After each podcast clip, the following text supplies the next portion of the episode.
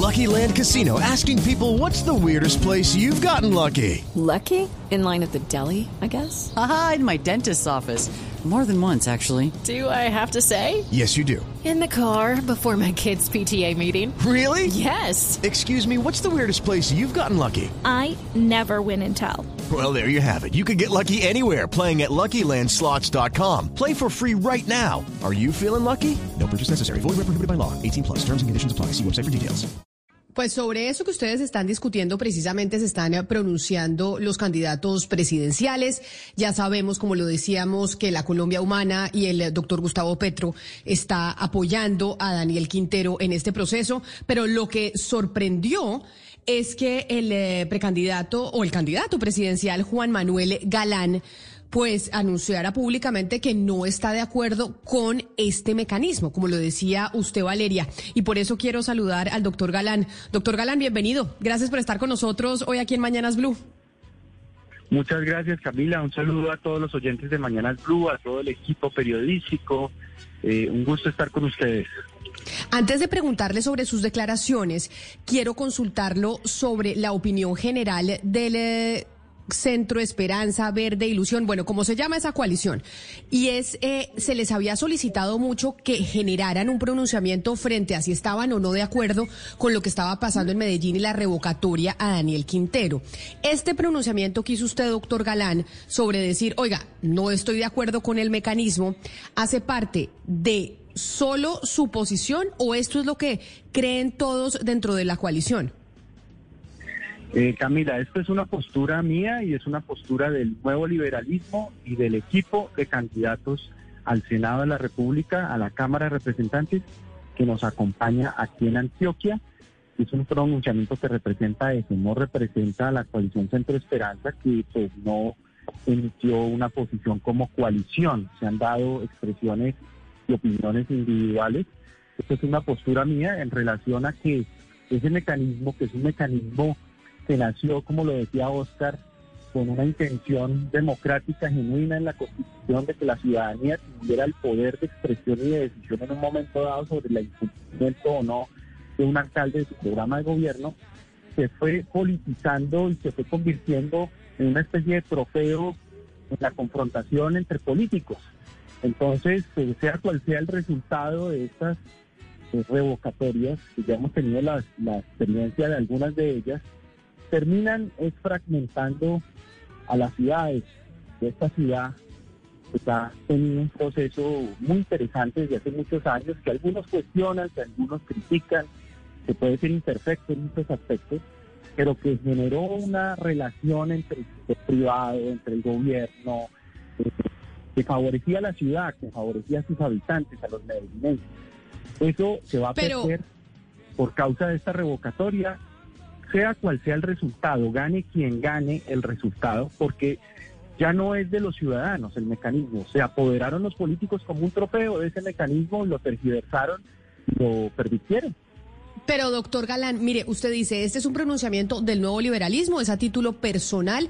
Hay otros eh, candidatos dentro de la coalición eh, Centro Esperanza que se han pronunciado al respecto, pero ¿cuándo tienen ustedes previsto como coalición al final y como movimiento también de centro un poco plantear una posición frente a esto que está sucediendo con el alcalde Daniel Quintero en Medellín? Que no nos digamos mentiras, pues está completamente politizado y permeó también ya la campaña presidencial por cuenta de que el senador Gustavo Petro pues lo está apoyando directamente. Sí, Camila, y la coalición va a venir la semana entrante a Medellín y seguramente pues de aquí a allá nos pondremos de acuerdo, espero yo, una posición que refleje lo que la coalición piensa, pero pues hay distintas posiciones en la coalición.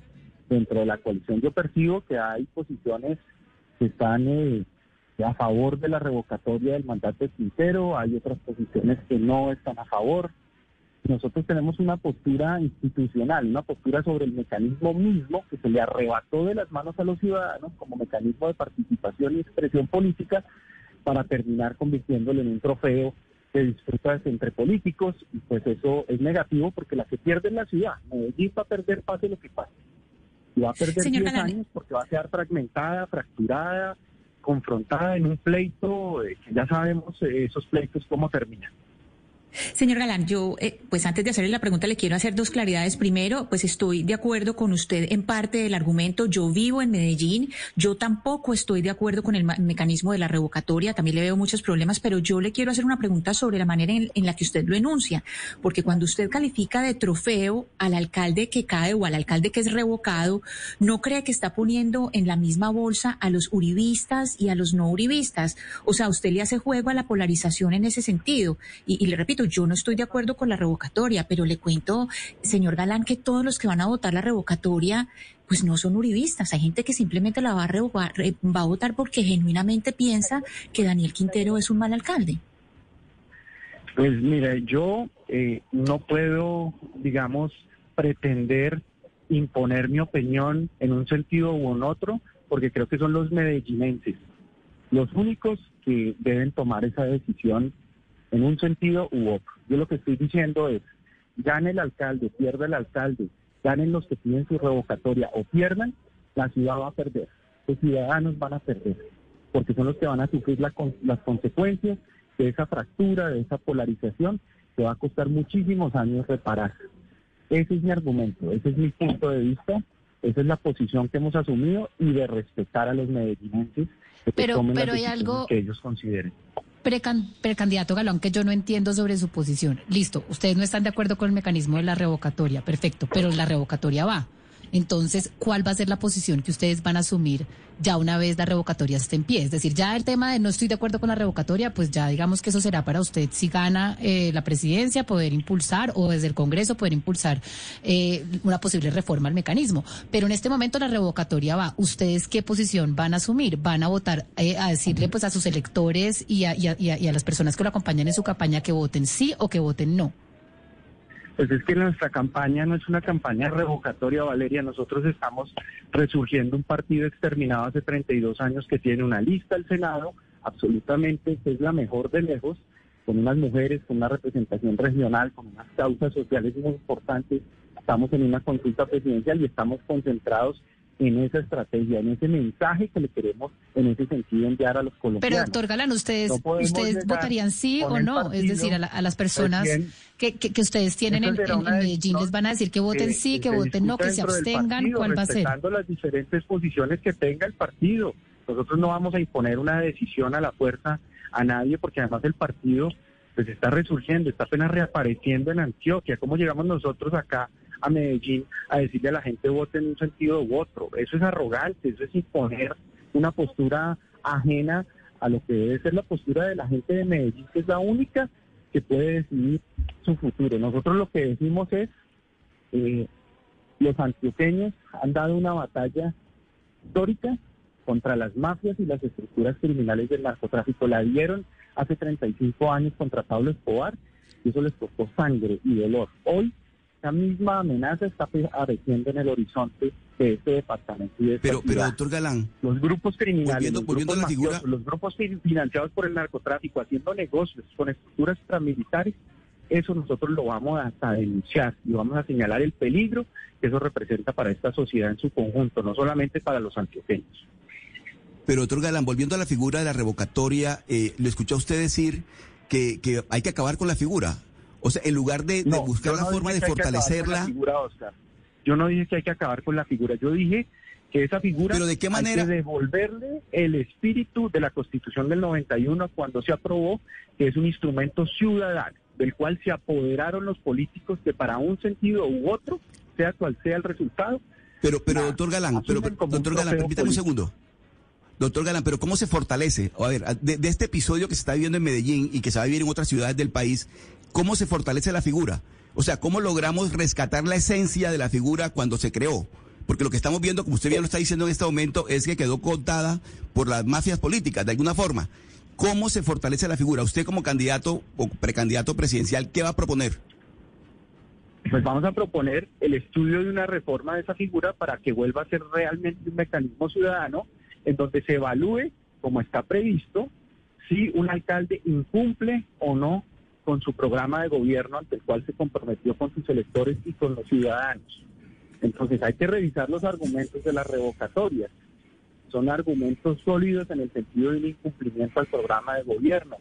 Eh, todo eso hay que estudiarlo, hay que fortalecer la capacidad de la sociedad civil, como sociedad civil, como ciudadanía, no instrumentalizada por los políticos y los partidos políticos, para que sean ellos los de esa iniciativa y los que puedan desarrollar una campaña alejada de esa politización.